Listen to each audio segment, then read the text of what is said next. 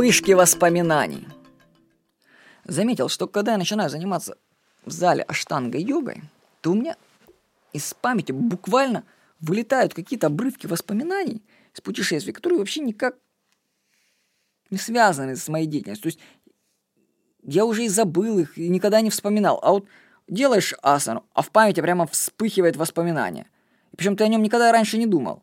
И такие вспышки у меня были на протяжении, ну, как два года я уже занимался йогой. Я все думал, а почему это происходит. Ну, во-первых, одна из теорий, что э, воспоминания, память прописывается на теле. И когда ты прорабатываешь тело на штанга-йоге, то задействуются участки тела, на которых память это записана. Или, может, там как-то это в мозгу все взаимосвязано. И они а, активируются случайным образом. Делаешь асану, и поэтому случайным образом память выскакивает. Ну, была такая теория. Но все-таки не понимал, по какому принципу все эти воспоминания выходят на поверхность. Вот, например, делаю я позу триконасана. И в памяти вдруг вспыхивает картина из музея в Роттердаме, это Голландия, где мы с дочкой, с женой гуляли, картины смотрели. Я не помню, ну, развлекались, ходили в музей. Но вопрос, какого черта я на йоге в Краснодаре спустя полтора года думаю о музее в Роттердаме? Зачем?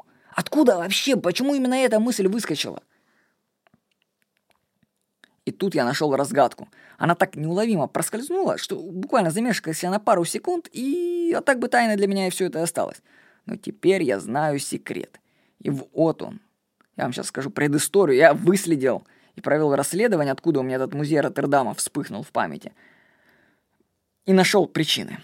Первое. За два часа до тренировки по йоге, я выходил из магазина «Магнит» около своего дома и услышал на улице слово «Схевенинген».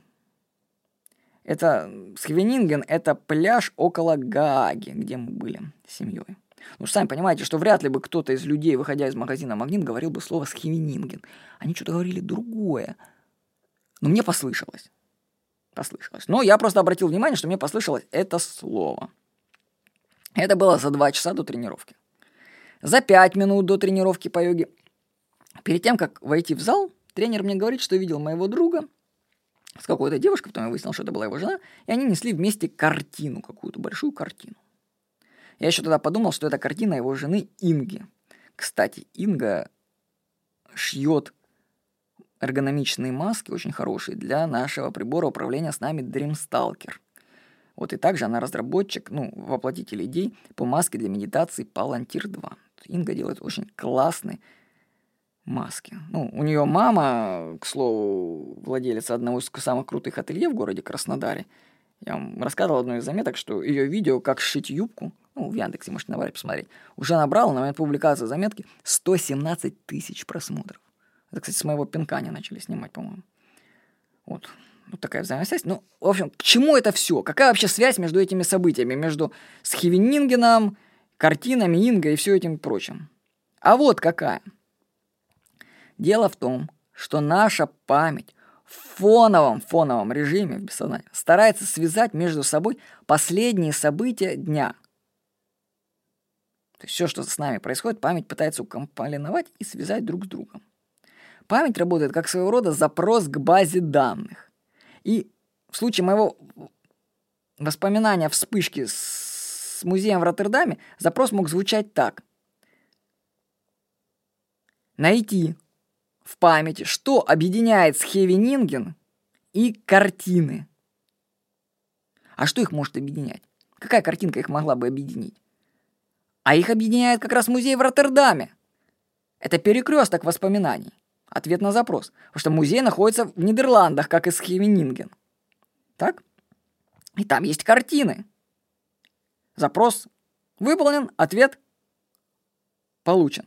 Через пам- моя память через этот музей в Роттердаме связала два события, которые у меня было в течение дня. И делала она это в фоновом режиме, то есть это, по идее, бессознательный процесс, но почему-то в аштанга-йоге он задействуется, и ты слышишь, как она это делает. То есть мысли и картины, которые неожиданно вспыхивают в памяти, это результат работы ассоциативной памяти, которая перебирает воспоминания, которые были получены на, основе информации в течение дня. Если вы, кстати, начнете анализировать свои сновидения и записывать их, то вы увидите, что они часто представляют собой переплетение дней минувшего дня. События дня собираются в своего рода фильм, и вам этот фильм показывается. Так работает память, она так запоминает через фильмы создание ассоциаций. Какие выводы из всего этого можно сделать? Все, что ты воспринимаешь в течение дня, будет связано со всем.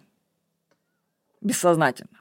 Если набивать свою голову новостями из телевизора, то только представьте, какая каша будет в голове. Ну, я вообще скажу, что у людей многих такая каша в голове. Ой-ой-ой, если они телевизор смотрят и газеты читают, там просто кашка-малашка. А потом это еще в сновидение проникает, это вообще ужас. А ладно, в сновидение там люди поспали и забыли. А у многих людей же эти воспоминания прорываются в реальность в виде навязчивых мыслей. И они думают, откуда у них навязчивые мысли? Почему мы бурчим? Бу-бу-бу, почему так все плохо? Бу-бу-бу. Так, конечно, если вы новостей по телевизору плохих насмотритесь, что вам будет хорошего? Ассоциать память будет вам только одну гадость подсовывать. Что? Посмотришь, что и получишь. Нужно тщательно подходить к информации, которую мы воспринимаем в течение дня, потому что она создает нашу личность. Память работает по запросам, то есть бессознательно пытается связать все со всем. Это происходит как сознательно, так и бессознательно. Сознательно вы можете дать, например, сейчас команду своей памяти, просто проверить, как это работает. Дайте запрос «Вспомнить всех друзей моего отца». Своего отца. Вот, если вы подумаете, вы зададите такой вопрос, и начнете, у вас в памяти начнут всплывать картинки, образы людей, даже которых вы забыли.